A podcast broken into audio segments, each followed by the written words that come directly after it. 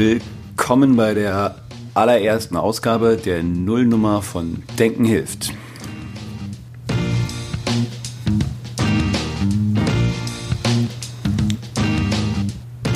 Nach drei Jahren Inkubationszeit der endgültige Start dieses Projektes.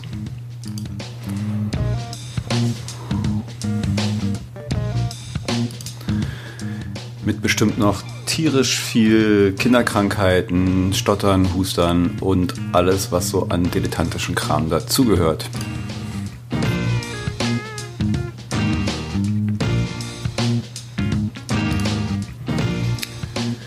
Gut, fangen wir an. Äh, willkommen, willkommen bei meinem kleinen Herzensprojekt, beziehungsweise äh, dem, was ich zu meinem Herzensprojekt machen will. Seit drei Jahren trage ich mich jetzt schon schwanger mit dem Gedanken, doch mal einen kleinen Podcast zu launchen unter dem Namen Denken hilft. Denken hilft unter dem Namen habe ich schon vor zehn Jahren mal einen Blog gestartet, einen Blog, über den ich alles so verbreiten wollte an Gedanken, die ich mir zu bestimmten Themen mache, ähm, alles, was mich so privat, beruflich und sonst wie interessiert. Ich bin ein kleiner Nerd, ohne dass ich programmieren kann, aber interessiert mich alles, was so für sich um Technik äh, gedreht, Gesellschaft, Soziales, ebenso äh, wie Sport, Ernährung und da gerne immer äh, ähm, sehr gadgetlastig und äh, technikverliebt. Und über all das äh, aus diesen Themenbereichen möchte ich gerne auch ein bisschen was in diesem Podcast erzählen, beziehungsweise diese Themen vertiefen. Ich möchte mir immer was rausschnappen, was mich gerade ganz intensiv beschäftigt, sei es aufgrund einer aktuellen Newslage, die gerade so herrscht, weil es durch die äh, ja, äh, Medien getrieben wird, weil ich da gerade was drüber gelesen habe, weil es beruflich mich gerade beschäftigt oder oder oder. So möchte ich mir da eins immer rausnehmen und in einem Podcast behandeln, vertiefen was mich dann selber dazu zwingen soll, mich etwas intensiver damit auseinanderzusetzen und über das hinauszugehen, was ich ganz gerne so als gefährliches Halbwissen bezeichne, beziehungsweise dieses gefährliche Halbwissen vielleicht einfach ein bisschen zu vertiefen. Und am aller, allerliebsten nicht alleine, sondern mit Gesprächspartnern, Experten, Bekannten, Verwandten, alle, die ich so dafür vors Mikrofon zerren kann und die sich gerne mit mir darüber unterhalten wollen. Ähm, denn ich denke, ähm, ja, wenn man jemanden dazu holt, der es etwas besser weiß, äh, kann man über diese Ebene des gefährlichen Halbwissens hinausgehen. Aber bei dieser allerersten Nummer, der Nullnummer, werde ich mich noch alleine hier vor Mikrofon begnügen müssen. Was vielleicht auch besser ist, dann muss ich mein Gegenüber nicht so quälen mit all meinen dilettantischen ersten Versuchen, diesen Podcast aufzunehmen. Das ist mittlerweile, glaube ich, auch der achte Versuch, weil ich hier immer noch mit meinem Recording-Setting äh, ein bisschen Ärger habe. Ich äh, raufe mir hier die nicht vorhandenen Haare noch etwas bei meinem äh, Ultraschall-Setup und Mikrofon-Setup. Aber ich versuche es jetzt einfach mal und nehme auf. So, in meiner allerersten Ausgabe möchte ich mich einem Thema widmen, was mich jetzt schon ein paar Wochen beschäftigt. Ein paar Wochen aufgrund eines Buches, was ich gerade abgeschlossen habe zu lesen, Homo Deus, und auch weil meine Tochter vor ein paar Wochen anfing, äh, das Thema künstliche Intelligenz hier nach Hause zu schleppen, weil sie sich da äh, in der Schule aufgrund einer Hausaufgabe und aufgrund ihrer MSA-Präsentation mit beschäftigt hat. Und wie es dann so ist, man hilft ja hier und da immer gerne und äh, dabei habe ich mich dann halt auch noch mal ein bisschen intensiver mit dem Thema beschäftigt.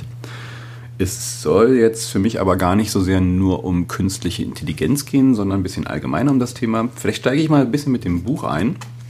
Homo Deus. Ähm, Homo Deus ist das Buch von Yuval Harari. Yuval Harari ist seines Zeichens Historiker und er lehrt zurzeit an der Hebrew University in Jerusalem es ist, glaube ich, schon sein zweites Buch, sein erstes Buch äh, Sapiens, eine kurze Geschichte der Menschheit. Ähm, war so ein bisschen der Vorgänger, glaube ich, zu dem Buch hier, dieses Buch. Also während sich Sapiens ein bisschen mehr der Entwicklung des Menschen bis zum heutigen Zeitpunkt entwickelt hat, ähm, guckt dieses Buch in die Zukunft, immer mit dem Blick zurück auch in die Vergangenheit. Wie gesagt, Yuval Harari ist Historiker und äh, nutzt seine Kenntnisse über die Geschichte der Menschheit, äh, um aus dieser Ableitung über die Zukunft zu machen. Was sehr, sehr spannend ist in diesem Buch, was ihm sehr gut gelingt. Äh, Sapiens habe ich nicht gelesen, werde ich mir jetzt auch nochmal auf die Leseliste setzen. Ich habe nur Homo Deus gelesen und bin davon wirklich, ja, bewegt ist vielleicht das falsche Wort, aber auf jeden Fall ähm, so angetan, dass man da den Kopf einfach nicht abschalten kann und bestimmte Themen äh, und, und Szenarien, die äh, Yuval Harari hier aufwirft, einfach sich auseinandersetzen muss. Ähm, darauf will ich auch ein bisschen eingehen und einfach mal ein paar meiner Gedanken zu dem Thema teilen. Also, Yuval Harari ähm, steigt erstmal in die ganze Thematik ein und sagt, wir als Menschen haben es mittlerweile eigentlich geschafft, äh, die größten Probleme der Menschheit bisher zu lösen. Ähm, sowas wie Armut, Krieg, äh, Hungersnöte haben wir eigentlich insofern in den Griff gekriegt, dass es ähm, ja nicht mehr diese verheerenden Auswirkungen hat, die es mal gehabt hat. Er äh, illustriert da ganz in, interessant, wie mittlerweile mehr Menschen an, äh, ja, äh, an zu viel Essen, an Krankheiten wie Diabetes, äh, Übergewicht und dergleichen sterben, als an äh, Hungersnöten. Ähm, dass mittlerweile mehr Menschen durch Selbstmorde sterben als durch kriegerische oder sonstige Konflikte oder Gewalt. Ähm, was natürlich nicht heißt, dass wir äh, keinerlei Probleme mehr mit Kriegen haben oder Hungersnöten oder oder oder.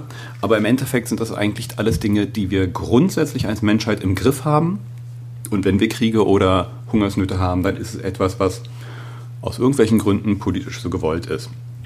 Also grundsätzlich haben wir eigentlich unsere Umwelt soweit in den Griff gekriegt und befinden uns insofern dann halt an einem Scheideweg, wo wir eine nächste Stufe erreichen werden oder anstreben. Ähm, das ist das, was er hier äh, mit Homo Deus aufmacht, dass der Mensch sich vom Homo sapiens jetzt dann als nächstes hin entwickeln wird zu einem ja, gottähnlichen Menschen. Das ist so seine Theorie, die er hier aufstellt und die er herleitet und belegt. Äh, vor allen Dingen, indem er zunächst erstmal auch viel in unsere Geschichte guckt und da ganz interessant herleitet, wie wir ähm,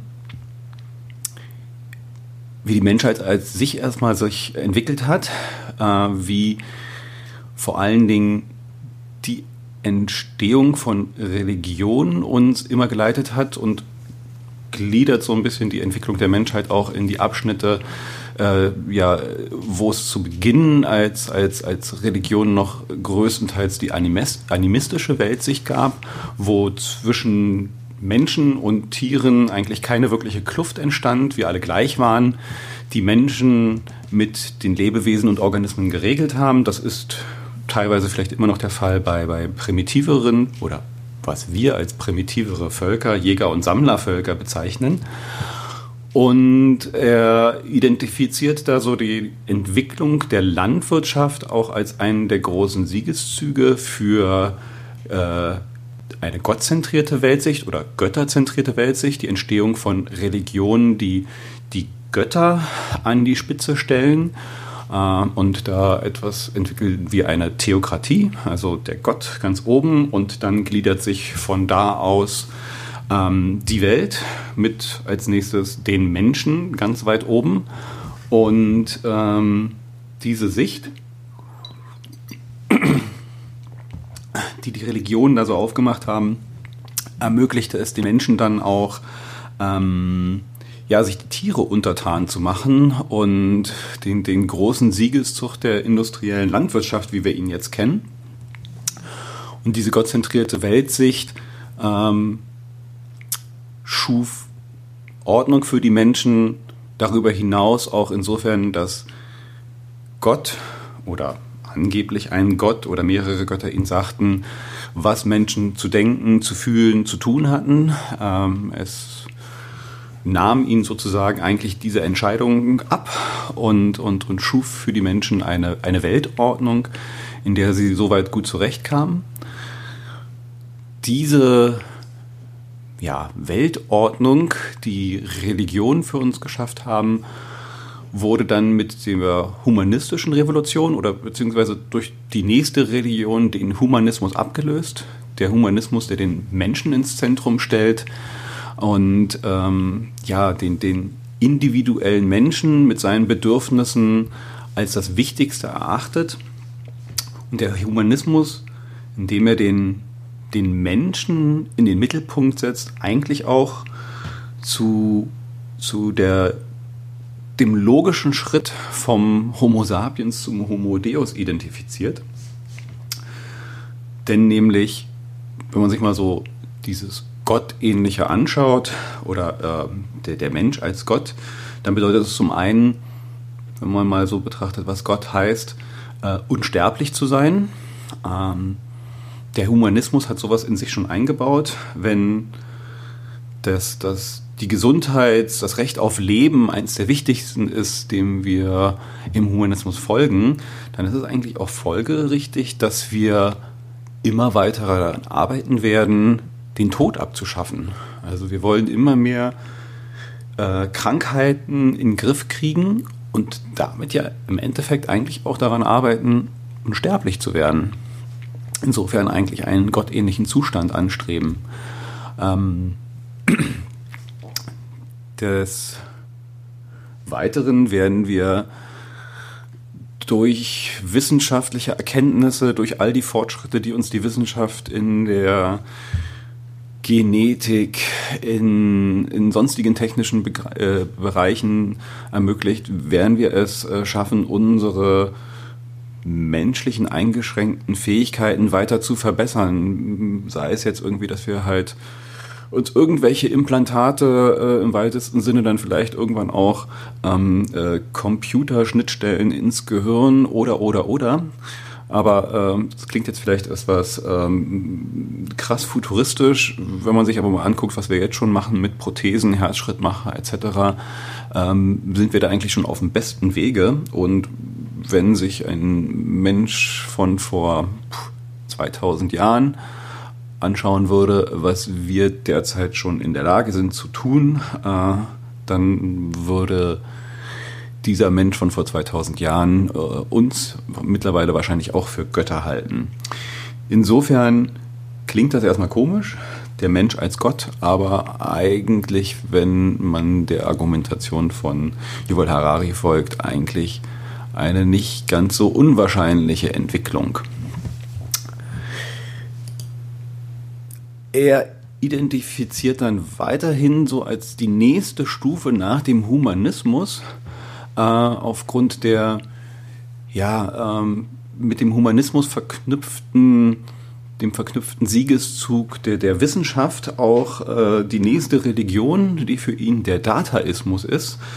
Ähm, die Wissenschaft, die immer mehr auf ja, äh, ähm, Erkenntnisse basierend auf Informationen und äh, Fakten zurückgreift und damit eigentlich auch äh, den, den Siegeszug der Informationen angeführt hat. Informationen werden immer, immer wichtiger, immer mehr Informationen bieten immer mehr Möglichkeiten und durch die technischen Entwicklungen, die wir jetzt haben, sehen wir auch, dass wir eine richtige ja, Gier nach Informationen entwickeln, um auf Basis dieser Informationen Entscheidungen äh, immer weiter zu verbessern, zu optimieren und insofern halt auch den, den, den Informationen einen viel größeren Stellenwert zuordnen.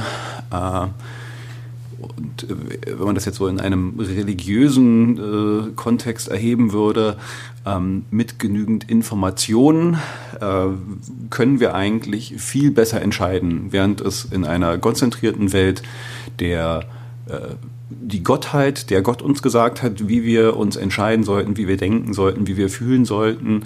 Und in der humanistischen Weltsicht wir da eigentlich nach innen geguckt haben, wie fühlen wir, was ist gut für uns, was möchten wir, äh, wird es in einem, ja, in einer, einer, einer Welt, die äh, die Daten zur Religion, den Dataismus folgt, äh, eigentlich immer mehr so sein, dass die Informationen uns sagen werden, äh, was eigentlich gut für uns ist, wie wir denken werden. Wir sehen solche Entwicklungen ja schon, wenn man halt äh, sich anschaut, wie zwar noch relativ dilettantisch, aber zumindest versuchen sie es, uns irgendwelche Algorithmen bei Amazon, Facebook oder sonst wo sagen, was uns eigentlich interessiert, weil sie das extrahieren aus allen möglichen Daten, Informationen, die wir da reinfüttern und bei Weitem nicht nur die Informationen, die wir da hereingefüttert haben, indem wir irgendwelche äh, Informationen in unserem Profil angegeben haben, sondern sie ziehen ja aus allen möglichen Kanälen von Klicks hier oder oder oder äh, Schlussfolgerungen und ja, äh, streben an, uns irgendwann viel besser zu können, kennen, als, als wir es selbst tun. Und insofern ähm, dann eigentlich sozusagen unsere neue Gottheit sind. Das sind so die Szenarien oder die, die Grundkonstrukte, die, die Yuval Harari hier äh, zeichnet. Und er ähm, entwickelt da noch eine ganz, also damit verbunden mit dem Thema der Information auch noch ähm, ja, eine Theorie, beziehungsweise greift äh, die Theorie der, äh, der, der Wissenschaft zum Teil auf, die behauptet, dass Organismen eigentlich nur Algorithmen sind, also eine Abfolge von Prozessen basierend auf Informationen. Ähm, Informationen, die in unserer DNA gespeichert sind, biochemische Prozesse, die ablaufen, all das, was wir so tun und was am Ende zu einer Handlung bei uns führt, ist am Ende eigentlich auch nur äh, ein Algorithmus, wenn man das mal so runterbricht. Ähm, er zeigt auch auf, dass die Wissenschaft bisher eigentlich auch keine Seele nachweisen konnte, keine Seele entdecken konnte und der Evolutionstheorie folgt, die ja allseits akzeptiert und, und ja, äh, grundsätzlich gesetzt ist, wenn man jetzt mal absieht von irgendwelchen religiösen Fanatikern, die einer äh, ja, die, die immer noch den Gott in den Mittelpunkt setzen. Aber so ist die Evolution noch eigentlich sonst akzeptiert und die lässt sich mit der Entstehung einer Seele eigentlich nicht vereinen, weil die Evolution eine ständige Veränderung ist, eine ständige Weiterentwicklung und äh, sowas immerwährendes, so ein immerwährendes Gebildes wie eine Seele im Endeffekt eigentlich da gar keinen Platz hat in dieser Theorie. Er zeigt auch auf oder ja weist nach, kann man das jetzt schon sagen, dass wir eigentlich gar keinen freien Willen haben. Äh, er, zeigt da in unterschiedlichen wissenschaftlichen Beispielen, dass eigentlich die Entscheidungen, die wir treffen, schon irgendwo in uns wohnen oder an anderer Stelle entstehen und nicht aufgrund eines freien Willens. Das, was wir als einen freien Willen vielleicht auch endlich, letztendlich die, die letzte Wahrnehmung unsererseits ist eines Prozesses, der in uns schon abgelaufen ist. Ähm, er zeigt da so ein paar Beispielen, wie ähm, Menschen im MRT äh, äh, sich entscheiden sollen, bestimmte äh, äh, Links- oder Rechtsentscheidungen zu treffen, linke oder rechte Bilder auszuwählen. Und die Wissenschaftler konnten, bevor diese Menschen überhaupt einen Knopf gedrückt haben, bevor irgendwo eigentlich eine bewusste Entscheidung oder eine angeblich bewusste Entscheidung getroffen zu haben, äh, konnten sie das ablesen anhand der Prozesse, die da im Gehirn vorher schon abgelaufen sind. Insofern bezweifelt er, dass wir eigentlich auch wirklich eine, einen freien Willen haben. Ähm, in seinem ja, schlussfolgernd stellt er also drei miteinander verknüpfte Prozesse ins, ins, in den Mittelpunkt äh, seiner Überlegungen. Das ist zum einen, dass die Wissenschaft zu einem allumfassenden Dogma konvertiert, das behauptet, Organismus seien Algorithmen und Leben sei eigentlich nur eine Datenverarbeitung. Dann, dass Intelligenz sich vom Bewusstsein abkoppelt und dass drittens nicht bewusste, aber hochintelligente Algorithmen uns schon bald besser kennen könnten als wir uns selbst. Und daraus leitet er dann die drei Schlüsselfragen ab, denen wir uns als Menschheit stellen müssen, über die wir aus seiner Sicht intensiv nachdenken sollten und ja, basierend darauf auch weiterhin unsere Entscheidungen fußen sollten. Das ist zum einen, ob Algorithmen oder ob Organismen wirklich nur Algorithmen sind und ob das Leben wirklich nur Datenverarbeitung ist. Dann, was wertvoller ist, Intelligenz oder Bewusstsein. Und die Frage, was unsere Gesellschaft wird, unserer Politik und unserem Alltagsleben, wenn nicht bewusste, aber hochintelligente Algorithmen uns besser kennen als wir uns selbst.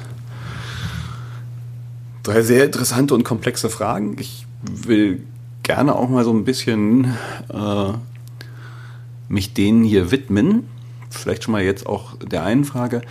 Ich wollte mal noch mal so, so ein paar andere ähm, grundsätzliche Gedanken aufgreifen, die, äh, die mit den Theorien, Ausführungen im, im, im Buch hier zusammenhängen, weil ähm, schlussendlich kommt Yuval Harari zu dem Schluss, dass das mit den Entwicklungen, die wir jetzt hier so auch äh, mh, technischerseits eingeschlagen haben und mit dem Wandel vom Humanismus zum Dataismus, ähm, als Menschen in gewisser Weise auch obsolet werden.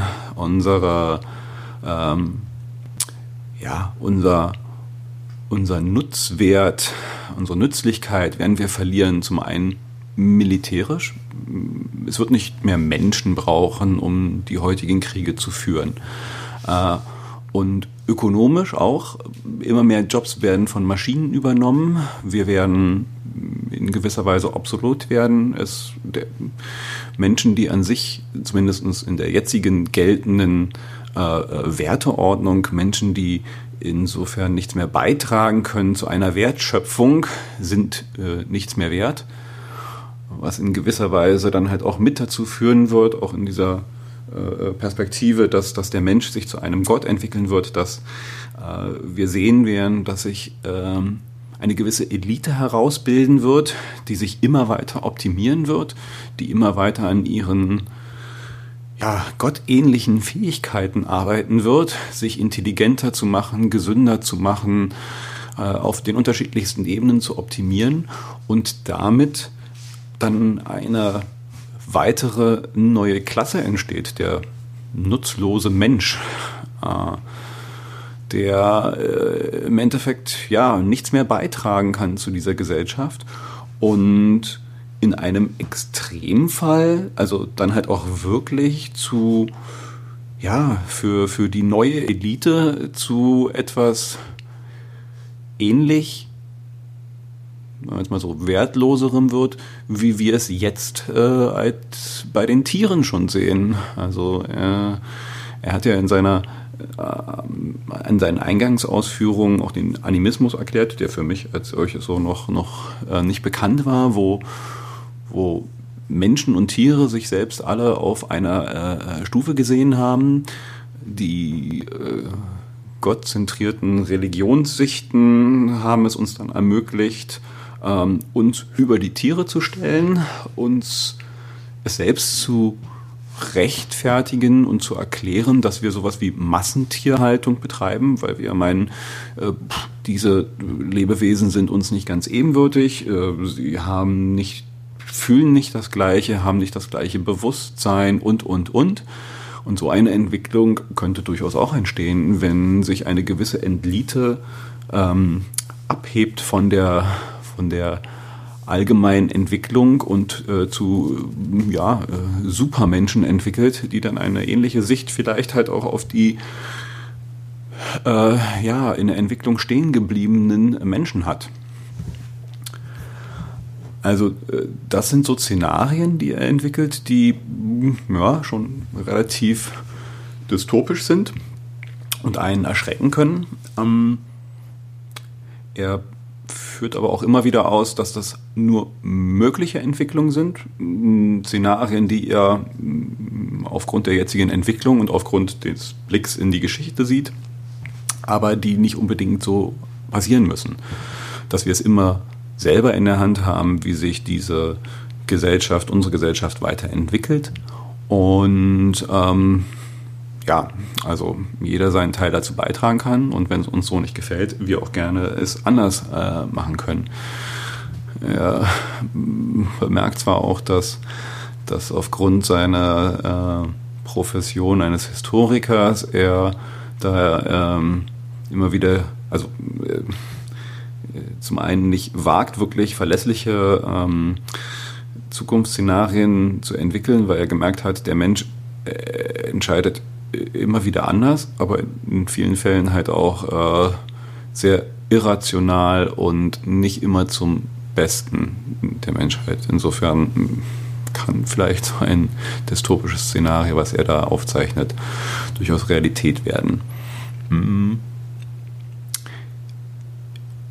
Und genau den Dingen möchte ich jetzt mal so ein paar Gedanken widmen, wie ich das so sehe, mit der Entwicklung der Menschheit, gerade vor dem Aspekt der, der, der immer stärker werdenden Technologisierung, äh, Digitalisierung, äh, Automatisierung, all das, was das so für, für uns als Gesellschaft bedeutet und was ich da so denke, was vielleicht mh, hm, Themen sind, den wir uns annehmen sollten, jetzt mal vielleicht ein bisschen weiter runtergebrochen als die drei großen Fragen, die er da aufgemacht hat, aber in gewisser Weise halt auch immer wieder im Kontext dazu.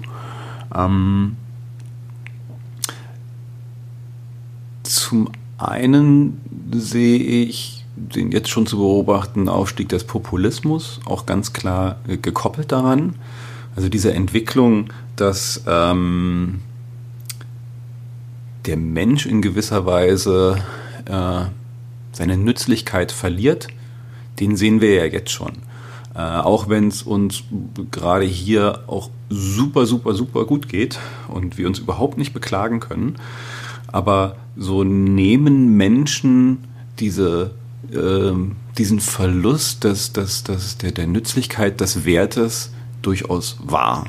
Äh, das ist so diese, diese gefühlte Ungerechtigkeit, die die ganzen Wutbürger da spüren, da spielt bestimmt einiges äh, dieser, dieser Entwicklung schon rein.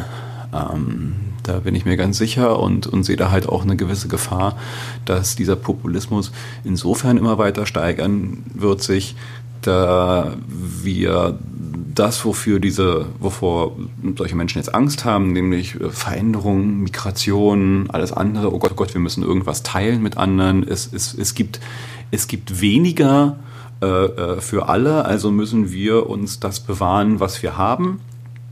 Das wird zunehmen, weil so ein Thema wie Einwanderung, da sehen wir jetzt, glaube ich, gerade erst den Anfang. Äh, so wie sich, äh, ja, so wie wir unseren Planeten behandeln und wie es sich so äh, so entwickelt, wird eine Migration allein aus Gründen von Naturkatastrophen, wenn man sich den Klimawandel anguckt, ähm, stehen wir ja da gerade erst am Anfang vor verheerenden äh, Katastrophen, die äh, ja ähm, Dürren und Hungersnöte und all sowas zur Folge haben werden. Und das werden sich, glaube ich, noch viel, viel größere ähm, Bevölkerungsschichten in Bewegung setzen, in eine Gegend, wo es vermeintlich äh, noch besser ist. Und das wird Europa und andere Industrienationen sein. Und äh, wenn halt immer mehr hier reinströmen, wird die Angst vor all diesen und, und dass einem etwas weggenommen wird, immer größer werden. Also das sehe ich auf jeden Fall als, als ja, jetzt äh, keine überraschende Entwicklung, aber auf jeden Fall etwas, was sich, äh, was nicht weniger wird. Mm. das Schlimme daran ist, dass, äh, und da kommt man dann vielleicht halt auch schon zu dem, was wir eigentlich mal so tun müssten, dass diese, diese Entwicklung und, und die Populisten ähm, diesen Konflikt immer weiter äh, in die, ja, ans, ans Ende der Gesellschaft tragen. Also ähm, die Leute, die ganz unten sind, werden sich gegenseitig immer weiter zerfleischen. Also den Menschen, denen es jetzt hier in unserer westlichen Gesellschaft schon nicht so gut geht, äh, die werden ja äh, immer weiter beschnitten, denen wird es immer schlechter gehen und bei denen wird der Angst vor dieser Veränderung immer weiter angeheizt. Wenn ich mir solche Entwicklungen anschaue, wie, wie das äh, die Essener Tafel, eine gemeinnützige Organisation, die sich äh, ja schon um die Menschen kümmert, die, die extrem wenig haben und die das im Endeffekt freiwillig tun, weil der Staat sich aus dieser Verantwortung schon rausgeschlichen hat oder überhaupt es zugelassen hat, dass in einem Land, was äh, Geld und Möglichkeiten im Überfluss hat, sich um, um, um diese Menschen zu kümmern, ähm, diese Institution steht jetzt äh, vor der Entscheidung und vor der Problematik, dass sie Migranten ähm, aus ihrem äh, Service, nenne ich ihn jetzt mal, ausschließen müssen, weil sie überlaufen werden, weil auch hier der Staat irgendwie seine Verpflichtungen nicht richtig nachkommt und schürt damit oder damit werden dann entsprechend diese Konflikte, Ängste am, am, am Rande der Gesellschaft oder am Ende der Gesellschaft bei, bei Menschen, die halt sozial benachteiligter sind, schon jetzt geschürt. Und der Hass auf alles andere und all diese Veränderungen und Migranten äh, äh, weitergeschürt, während auf der anderen Seite ähm, ja, am, am oberen Ende der Gesellschaft äh, Geld und, und, und, und Wohlstand im Überfluss da ist, aber die, die Gruppe dieser Menschen halt immer kleiner wird. Und nicht nur bei Privatleuten, sondern halt auch äh, sowas wie Großunternehmen, die hier äh, keinerlei Steuern zahlen. Ähm, und da denke ich, ähm, wird so eine der großen und wichtigen Aufgaben sein, dass wir uns um diese Ungerechtigkeiten weiter und intensiver kümmern müssen. Also im Endeffekt eigentlich äh, ja, gar nicht mal unbedingt vielleicht Dinge entgegen dessen, was die Populisten fordern, äh, tun müssen. Äh, wenn ich mir mal so angucke, was da gewisse Forderungen von, von, von AfD und Linken sind, bei manchen Sachen äh, kann man das, was eine Sarah Wagenknecht sagt und was ein äh, Bernd Höcke von sich gibt von der AfD, oder Björn, oder Bernd, wie auch immer, ähm, sind die gar nicht so anders. Äh, mit dem kleinen ekligen Unterschied, dass äh, jemand wie Bernd Höcke von der AfD äh, solche sozialen Forderungen ausschließlich für das deutsche Volk äh, äh, sieht und alle anderen ausschließen möchte. Ähm, das ist natürlich irgendwie ein ganz äh, wichtiger Punkt. Aber im Großen und Ganzen äh, geht es da halt darum, um eine äh, gerechtere Verteilung von dem, was da ist. Und dem müssen wir uns widmen.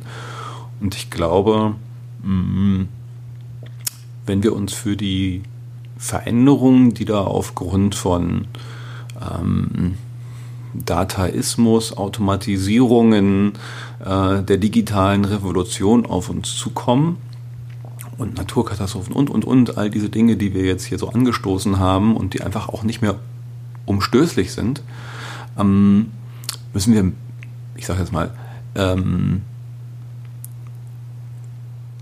viel intensiver uns um die Menschenrechte kümmern und da halt äh, viel mehr Dinge mit einbeziehen. Also ich glaube, wenn wir über Menschenrechte reden, müssen wir vor allen Dingen halt auch die Zerstörung unserer Umwelt mit einbeziehen. Also ich äh, denke, es muss halt auch schon die Zerstörung der Umwelt muss als ein Verstoß gegen Menschenrechte gewertet werden. Ähm, wenn man sieht, wen diese ähm, Zerstörungen treffen, das sind nämlich die Ärmsten und zwar ganz woanders, dann muss da irgendwer für diesen Schaden aufkommen. Ähm, also Themen wie eine CO2-Steuer oder andere ähm, ja, ähm, Beteiligungen an den Schaden, äh, der da angerichtet wird, müssen wir auf globaler Ebene implementieren. Ansonsten wird es dann, glaube ich, äh, viel schlimmere Entwicklungen noch geben, als wir sie jetzt schon sehen. Ähm, genauso äh, finde ich, wenn wir über Themen wie äh, einer Beteiligung an Umweltschäden reden und da ein Verursacherprinzip einführen, finde ich, müssen wir uns auch äh, dem bei dem Thema Waffenexporten widmen. Ähm, ich möchte nicht wissen, wie viele Menschen auf der Flucht sind, weil ja, äh, sie vor dem Elend fliehen, was mit Waffen angerichtet wird, die Länder wie Deutschland und, und andere Industrienationen äh, losgetreten haben. Und ähm, wir werden es nicht verhindern können, dass weiterhin auch äh, Waffen produziert werden und dass es weiterhin auch äh, äh Konflikte gibt. Ähm, und es gehört scheinbar zu unserer Gesellschaft dazu. Dann finde ich aber auch, sollte der Verkauf von Waffen äh, so weit versteuert werden, dass ähm, die Schäden, die durch Waffen angerichtet werden, halt auch auf humanitärer Basis ähm, aufgefangen werden können wieder. Wie genau sowas vonstatten gehen soll, weiß ich nicht, aber ähm, in gewisser Weise, wenn ich mir anschaue, äh, wie der Staat sich jetzt hier aus einer Verpflichtung, äh, sich um die Integration und Versorgung von Kriegsflüchtlingen zu kümmern, also herauszieht, aber auf der anderen Seite äh, private Unternehmen an der Produktion und dem Verkauf von Waffen äh, profitieren. Und ich glaube, der Staat dann halt aber am Ende durch die paar Steuern, die er einnimmt, viel zu wenig irgendwie Anteil hat und äh, äh dann halt auch viel zu wenig in die äh, äh, Versorgung der Folgen von, von, äh, von Waffen ähm, Geld zur Verfügung hat, dann denke ich mal, müssen wir uns den widmen. Und am Ende äh, hat es vielleicht und hoffentlich heute auch so einen regulierenden Effekt, dass umso mehr wir ähm, das Produzieren und Verkaufen von Waffen verteuern, wir am Ende vielleicht auch einfach weniger Waffen sehen werden, weil es halt einfach nicht mehr so profitabel ist. Hm, ob das auch je funktioniert, weiß ich nicht. Hm. Dann äh, ein, ein, ein weiterer Aspekt im Puncto soziale oder sonstige Gerechtigkeit, äh, ein bedingungsloses Grundeinkommen. Ich glaube, äh, es wird unumstößlich sein, dass wir sowas äh, einfach irgendwann brauchen werden, wenn wir sehen, dass es halt einfach zukünftig gar nicht mehr genug Arbeit geben wird für all die Menschen, äh, dann, dann müssen wir uns um die irgendwie sorgen.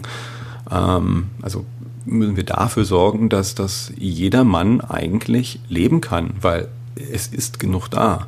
Und wir müssen jetzt damit rumexperimentieren und, und schauen, wie das mit dem bedingungslosen Grundeinkommen funktionieren kann. Und ich glaube, es gibt da durchaus interessante Aspekte und Geld für sowas ist auf jeden Fall da. Also wenn man jetzt mal schon schaut, wie viel, wie viel Geld wir halt in, in, in, in Systeme wie die, die, die, die unterschiedlichsten Bürokratiesysteme, um das, was wir jetzt schon ausschütten, wie Arbeitslosengeld, äh, äh, Hartz IV äh, etc. pp. Äh, reinstecken. Also wenn man das mal einfach sich sparen würde, hätte man äh, alleine da schon eine ganze Menge Geld und dann ähm, warum sollte denn im Moment besteuern wir Arbeit? Also das Geld, was ein Staat zur Verfügung hat, wird erwirtschaftet von den Menschen, die arbeiten oder den Unternehmen, die ähm, entsprechend an ja, Wert schöpfen, Geld verdienen. Und wenn das jetzt zukünftig nicht mehr durch Menschen getan wird, sondern durch Maschinen, dann denke ich, sollte diese Art der Wertschöpfung auch versteuert werden. Die Werte, die Maschinen schaffen, sollten dann so oder so ähnlich besteuert werden wie äh, das Geld, was ich als Arbeitnehmer erwirtschafte, nach Hause bringe und, und in den Kreislauf einspeise. Und wir sollten auf jeden Fall uns intensiv um eine gerechtere Steuerpolitik kümmern, Vermögensteuer, Erbschaftssteuer, also diejenigen da oben, die äh, äh viel zu wenig von dem, was sie erwirtschaften, äh, äh, zurückgeben an den Staat und die Gesellschaft. Der, das muss angegangen werden. Also wenn ich bedenke, dass wir zu Kohls Zeit noch über 50 Prozent äh, Spitzensteuersatz hatten und äh, äh, wo wir jetzt stehen, ähm, dann ist es nicht verwunderlich irgendwie, was, was für Probleme wir hier haben. Und dann halt auch sowas wie die Steuerschlupflöcher äh, schließen, dass es gar nicht erst möglich ist, dass Großunternehmen wie Apple, Google, Facebook, Starbucks, Nike etc. Ähm, äh, Milliarden erwirtschaften, aber zum Beispiel in den Ländern, wo sie es tun, so gut wie keine Steuer entrichten. Äh, das kann nicht sein. Also das, das äh, ist ein No-Brainer sozusagen, dass wir uns dem widmen müssen. Mm. Das sind jetzt mal so die Dinge auf der sozialen Seite. Mhm.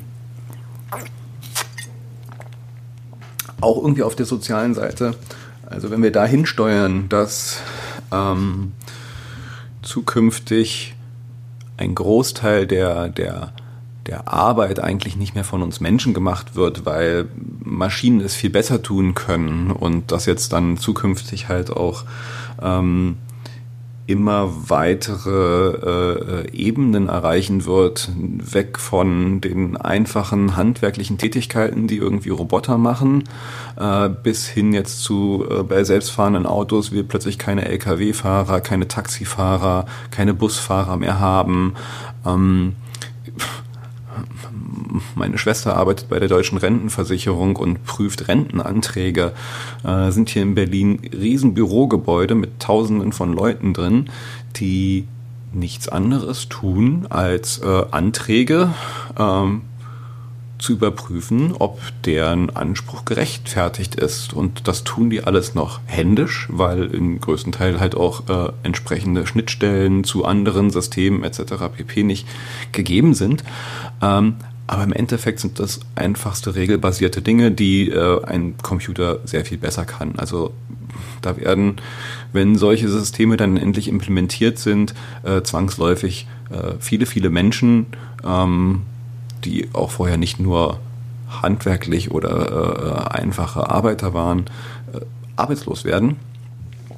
Und äh, es werden ganz andere Fähigkeiten wichtig werden, weil wie gesagt, es sind nicht nur die einfachen Arbeiter, es sind halt auch Menschen, die durchaus eine mm, unter jetzigen Gesichtspunkten vielleicht auch noch äh, anspruchsvolle Arbeit äh, tätigen.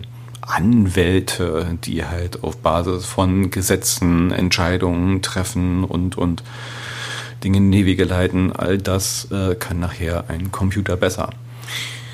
Und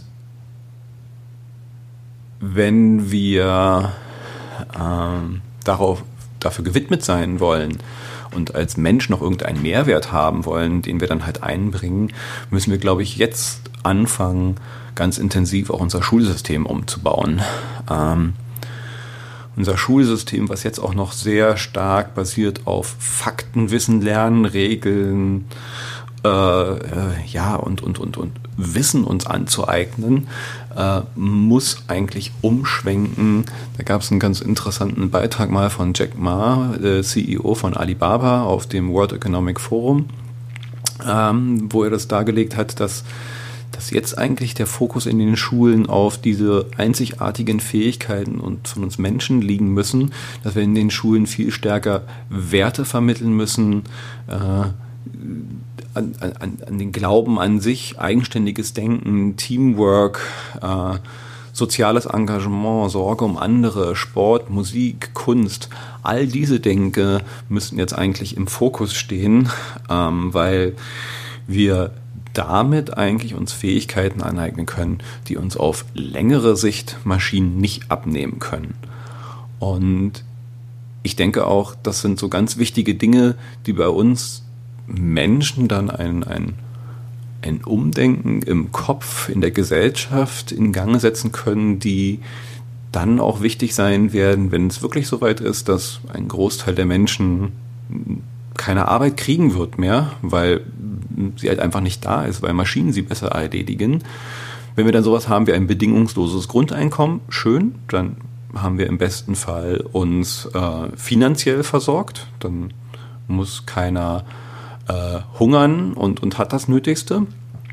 Das wird aber nicht ausreichen für uns Menschen. Wir Menschen brauchen Arbeit ja nicht nur, um damit unsere Miete zu zahlen, unseren Urlaub und, und, und, sondern es erfüllt uns auch, es gibt uns einen, einen, Zweck, einen Sinn, äh, ein Ziel, es, es, es füllt ganz viel in uns aus, was halt Bedürfnisse sind von uns Menschen. Und diese Bedürfnisse müssen, wenn Arbeit, bezahlte Arbeit wegfällt, gedeckt werden. Und das ist eine noch, denke ich, viel größere Herausforderung an den Staat, an die Gesellschaft, wenn wir so wenig Arbeit haben, muss es irgendwie in einer Form Dinge geben, die uns diesen, diese Mehrwerte, diese Sinnhaftigkeit geben können. Ähm, der Staat muss dann in gewisser Weise halt auch, denke ich, für sinnhafte Beschäftigung auf irgendeine Art und Weise äh, sorgen. Mm. Gegebenenfalls dann halt über das, was wir halt schon in einem bedingungslosen Grundeinkommen halten, halt auch äh, vielleicht noch weitere Incentivierungen dafür schaffen. Ich äh, stelle mir die ganze Zeit vor, dass es, Deutschland ist schon extrem stark im, im sozialen Engagement, also ehrenamtliche Tätigkeiten äh, sind stark verbreitet, weit verbreitet und laufen aber noch so ein bisschen, ja, ungeachtet und unbemerkt, habe ich so das Gefühl. Ähm, und ich, ich glaube, da könnte vielleicht eine, ein Weg liegen, in dem der Staat das, die ehrenamtliche Tätigkeit aufwertet, äh, äh, es ein, eine höhere Wertschätzung für solchere Dinge gibt und sie in gewisser Weise vielleicht halt auch ein bisschen in diesen Bereich des bedingungslosen Grundeinkommens einfließen. Also dass ähm, A, der Staat dafür sorgt, dass ein, ein, ein, ausreichendes Angebot und eine ausreichende Möglichkeit ist, sich ähm, zu engagieren, sozial zu engagieren, äh, um die Schwächsten sich zu kümmern, unsere Gesellschaft äh, an sich besser zu machen, voranzubringen, ähm, mit Dingen, denen sich ein, ja, ein, ein, ein Industrieunternehmen wahrscheinlich nicht widmen wird, weil es halt zu wenig äh, äh Profit äh, äh, bringt, dem muss sich der Staat weiter widmen und da dann, wie schon gesagt, halt auch vielleicht eine gewisse Incentivierung im Rahmen des bedingungslosen Grundeinkommens ranknüpfen. Das sollte jetzt nicht äh, äh noch mehr Geld sein. Das ist, finde ich, glaube ich, dann nicht so im, im, im, in dem Sinne, weil dann sind wir eigentlich auch nur wieder beim, beim regulären Arbeiten. Aber gegebenenfalls kann, wenn ich mein bedingungsloses Grundeinkommen, ich halt auch irgendwo eine andere Art von von Wertschätzung, äh, zusätzlichen sozialen Status mir erarbeiten, indem ich mich engagiere.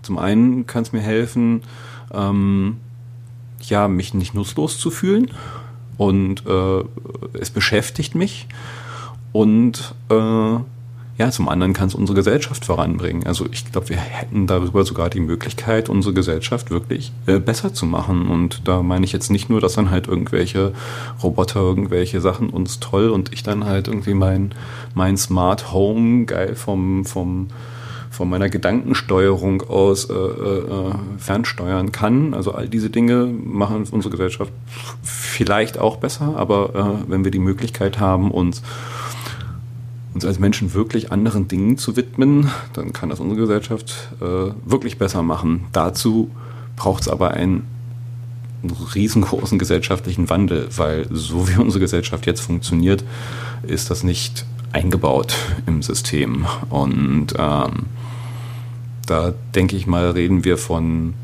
hm, weiß ich nicht, mindestens ein, zwei Generationen, bis sowas so richtig äh, äh, eingeflossen ist in unsere Gesellschaft es geht so ein bisschen in die Richtung ähm, der, der Philosophie und, und Vision, die Star Trek da eingeschlagen hat. Dass wir uns wirklich halt ähm, ja, mit, mit Hochtechnologie uns der ähm, der Verbesserung der Gesellschaft und der Menschheit kümmern können. Das wäre so, so meine, meine Zukunftsvision, meine ideelle, utopische. Ähm, und das dann vielleicht ein paar erste Schritte in die Richtung. Also es braucht eine ganze Menge Regularien, glaube ich. Und vor allen Dingen halt auch jetzt ein, ein intensiver Diskurs und auch Regularien äh, zum Thema der künstlichen Intelligenz. Also, dass man sich jetzt intensiv mit Fragen, wie sie da äh, Yuval Harari aufgeworfen hat, auseinandersetzt und auch ähm, anfängt zu überlegen, welche Sicherheitsmechanismen brauchen wir eigentlich in einer Welt mit, mit künstlichen Intelligenz. Also wenn demnächst jedes Gerät äh, ans Internet angeschlossen ist, mit einer eigenen IP-Adresse und irgendwie gesteuert werden kann, ähm, dafür braucht es äh, äh Sicherheitssysteme, Sicherheits... Äh, Szenarien, Schutzmechanismen, ähm, weil auf, auf der Ebene dann ganz andere äh, Missbrauche möglich werden. Ähm, also auch wie regeln wir äh, militärische Nutzung von künstlicher Intelligenz? Wie regulieren wir den Kauf und Einsatz durch äh, gewisse Systeme?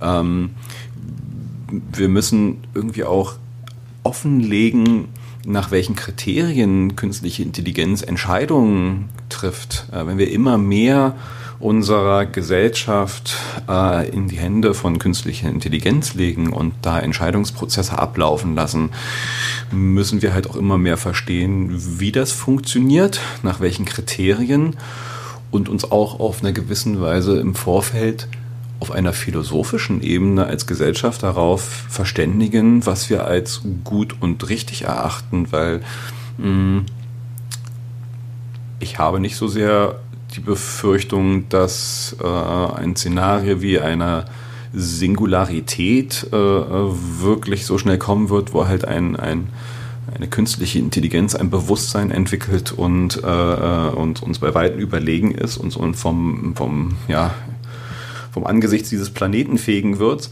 Aber ähm, es wird viele, viele, viele kleine Alltagsentscheidungen treffen und äh, zukünftig auch ein paar größere. Und da müssen wir uns auch im Vorfeld als Gesellschaft überlegt haben, was wir da als die Grenzen erachten, was okay ist und was nicht okay ist. Äh, und das dann halt am Ende auch mit, mit, ähm, mit Gesetzen und Regularien äh, festlegen. Und das äh, ist jetzt nichts Neues, aber das muss auf einer Ebene passieren, die jetzt noch sehr, sehr, sehr abstrakt ist. Und ähm, da müssen wir jetzt frühzeitig anfangen, einen, einen intensiven und öffentlichen Diskurs zu führen, weil äh, am, am, am Ende wir das auf großer Ebene angehen müssen und, und nicht nur im Kleinen.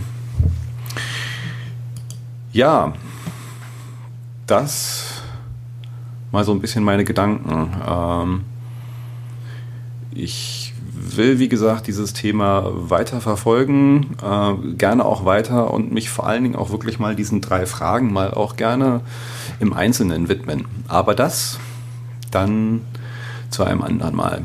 So, ich hoffe, es war jetzt dann doch einigermaßen kurzweilig, hat gefallen fand es dann doch, ich fand es ganz faszinierend, dass ich es echt geschafft habe, knapp eine Stunde hier einfach ins Mikrofon zu labern. Gut. Es hat mich gefreut. Wir sehen uns bald wieder. Nee, hören uns bald wieder. Macht's gut. Euer Ingo. Ciao.